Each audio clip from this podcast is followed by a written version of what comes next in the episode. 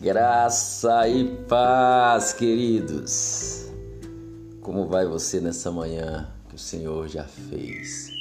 Esse domingo que o Senhor já fez, há mais de dois mil anos atrás, em um domingo, bem de madrugadinha de manhã, os discípulos estavam ali desacreditados, chorando. Jesus diz: por um pouco de tempo o mundo se alegrará e vocês se lamentarão. Mas logo vocês se alegrarão e o mundo se lamentará. E naquele domingo específico, quando aquelas mulheres vão ali até o túmulo de Jesus, então a, o túmulo de Jesus estava vazio. E de repente eles se alegraram, de repente eles festejaram, porque a esperança veio à tona. Sabe, queridos, o mais lindo de tudo você jamais pode esquecer do, do Cristo que foi crucificado na cruz do Calvário. Jamais.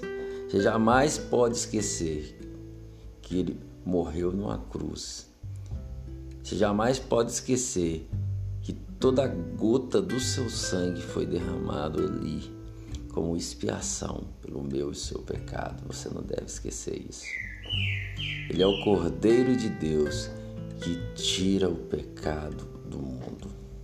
Você jamais pode esquecer do sacrifício de Cristo, mas você também jamais pode esquecer da ressurreição de Cristo, sabe? Paulo nos fala em Romanos, no último versículo do capítulo 4, que ele morreu por nós, ele deu a vida por nós. Ele morreu pelos nossos pecados, mas ele ressurgiu, ele ressuscitou para a nossa justificação. Cristo ressuscitou. Hoje nós possamos, podemos crer, porque ele vive, como diz aquela canção, porque Ele vive, eu posso crer no amanhã.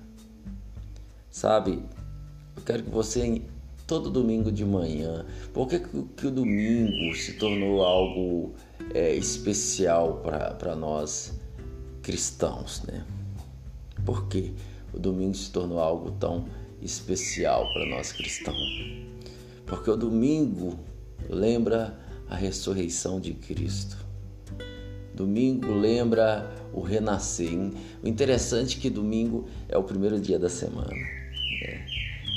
O renascer, o ressurgir de um novo tempo. Então que reflita sobre essa ressurreição de Cristo. Reflita sobre o Cristo ressurreto, que hoje está sentado à destra do Pai. Intercede por mim e por você e juntamente com Ele, a palavra nos garante que estamos assentados com Cristo nas regiões celestiais. Aleluias. Aleluias. Querido, Paulo diz assim: olhando firmemente para Cristo Jesus, autor e consumador da nossa fé. Bora lá beijo do seu querido irmão e pastor Gleison Rodrigues. Até a próxima.